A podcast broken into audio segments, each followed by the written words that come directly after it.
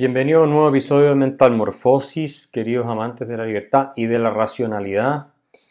Esta vez lo estamos sacando un poco más tarde porque surgieron algunos temas que me han mantenido ocupado y entre ellos ha sido este conflicto, esta discusión, esta pelea con el activista, periodista de izquierda, Daniel Matamala, que como ustedes saben dedicó esa columna del domingo pasado a atacarme de la manera más eh, vil y repugnante y lleno de mentiras estaba ese artículo, engaños.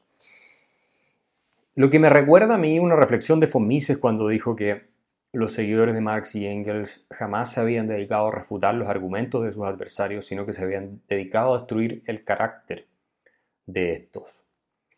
El socialismo, el marxismo son doctrinas tóxicas que incuban una maldad muy profunda. La motivación del socialismo es el odio. Y cuando el Che Guevara decía que el revolucionario tenía que convertirse en una fría máquina de matar, carente de toda empatía con sus víctimas estaba representando lo que es el alma del socialismo. ¿Qué es lo que hacen activistas como Daniel Matamala, que está obviamente al servicio de una izquierda revolucionaria? Eso no puede ser dudable a estas alturas. Bueno, ellos crean personajes a los cuales atribuyen una serie de, por un lado, vicios y por otro lado, capacidades extraordinarias de manipular y de oprimir a grupos que estos activistas supuestamente van a liberar. Es decir, cuando Matamala me describe como una especie de maestro del mal, capaz de movilizar el capital en Chile para eh, hacer campaña a favor del rechazo, defender ideas de mercado, y que yo tendría ese poder tan impresionante de a cualquiera de estos empresarios convencerlo inmediatamente de que tienen que entregar plata a centros de estudio cuestiones de ese, de ese estilo, lo que hace es darle una épica a todos los seguidores de este movimiento revolucionario, sin ninguna duda con tendencias totalitarias en muchos casos, para que ellos sientan que están luchando efectivamente en contra de un gran mal que amerita, ¿cierto?, un esfuerzo gigantesco, sufrimiento, sacrificio, y Matamala vendría siendo el vocero de estos grupos que y esto es lo interesante, terminan siendo utilizados de carne de cañón, porque el día en que escalan los conflictos, no es Matamala el que va a agarrar el fusil y la pistola para ir a dispararle a los empresarios o a quienes estemos defendiéndonos. Él va a utilizar a las masas de descerebrados que lo siguen. Entonces, yo vendría siendo un símbolo de el orden injusto opresivo y además una especie de campeón de todos estos empresarios que según él no merecen absolutamente nada de lo que tienen porque todo ha sido producto de la explotación nada más. Entonces, la retórica, fíjense ustedes, tiene ese objetivo y por eso es que lo que hacen los socialistas, los marxistas, para llegar al poder, digamos, consolidarlo en sus manos y oprimir, ahora sí de verdad, a todos, es destruir la reputación y el carácter de sus, adversarios.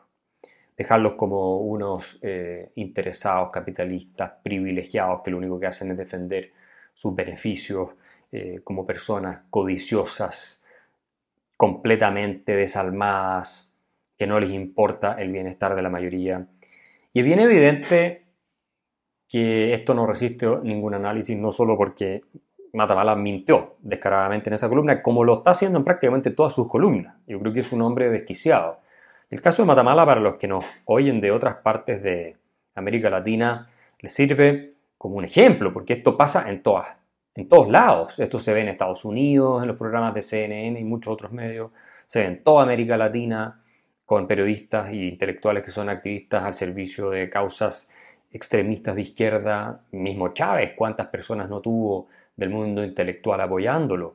Eh, en el caso de la izquierda latinoamericana ha contado incluso con el apoyo de figuras como eh, Joseph, Stiglitz, Joseph Stiglitz, que es premio Nobel de Economía y no tuvo ningún problema en, eh, celebrar a Hugo Chávez, a Correa, a Evo Morales y también a Fidel Castro. Vamos a dedicarle un capítulo especial a Stiglitz en esta materia.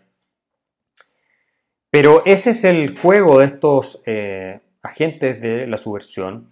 Y lo que uno se pregunta es cómo es posible que los empresarios en Chile y en América Latina en general tengan medios de comunicación para que personajes así se dediquen nada más que a difundir una visión llena de odio, de envidia, de resentimiento en contra de ellos mismos, porque esto se dirige hacia ellos. Y en consecuencia, eh, la ignorancia, la desidia intelectual, eh, la comodidad en que estos están viviendo, eh, los pone en una posición de finalmente correr el riesgo de que les pase lo que les ha pasado en muchas partes en América Latina, con Ortega en Nicaragua, bueno, ni hablar de Venezuela, pero también a muchos empresarios eh, que no pudieron hacer oposición en Argentina porque se les lanzó el gobierno de Cristina encima, con todo tipo de amenazas y de sanciones. López Obrador en México, exactamente la misma historia. Entonces, es un eh, negocio para ellos de muy corto plazo y habla de lo perdidos que están. Todo este discurso que hacen figuras como Matamala busca, por lo tanto, minar y destruir la legitimidad del orden establecido, de manera tal de crear el nuevo orden revolucionario en que ellos van a ser los que ejercen el poder y toman todas las decisiones. Y la defensa que hace de la nueva constitución en el caso chileno no resiste ningún análisis. Fíjense ustedes que a mí me pasó después de esa carta que publiqué en el Mercurio y que yo la hice revisar por otras personas antes de enviarla, y que fue categórica pero muy fiel a lo que es el espíritu de la nueva constitución, que eh, una periodista de extrema izquierda de Megavisión sacó un artículo Megavisión es un canal de televisión en Chile, en que hablaba de las supuestas falsedades de mi carta. Bueno, gracias a gente que me informó, me llegaron tweets de esta misma periodista que literalmente decía que ella le celebraba los peos al presidente Boric. Eso se lo estoy planteando textual. O sea, ella le escribió cuando salió elegido el presidente Boric, que como sabemos un presidente de izquierda radical, que ella le celebraba hasta los peos al presidente Boric. Y cuando yo hice ver esto en mis redes sociales, Megavisión bajó ese artículo de la periodista que escribió esto y que circuló mucho e incluso algunos charlatanes como Alfredo Ioniant lo llegaron a tuitear. Él posa de académico, pero cita a Megavisión como fuente para respaldar su afirmación, porque había tenido una discusión conmigo por Twitter en que yo lo había destruido antes. Alfredo Hernández es un académico de izquierda en Chile, un operador del Partido Socialista chileno en los medios de comunicación y en el servicio electoral, también está involucrado, es profesor en una universidad y de vez en cuando eh, acá, igual que otros, por eh, redes sociales. Y en definitiva, Megavisión tuvo que retirar ese artículo por lo evidente que era el sesgo de esta periodista, no voy a dar el nombre porque para qué la, le vamos. Si quieres continuar oyendo este episodio, acceder a más contenido y apoyar la defensa de las ideas de la libertad, suscríbete en www.patreon.com slash Axel Kaiser.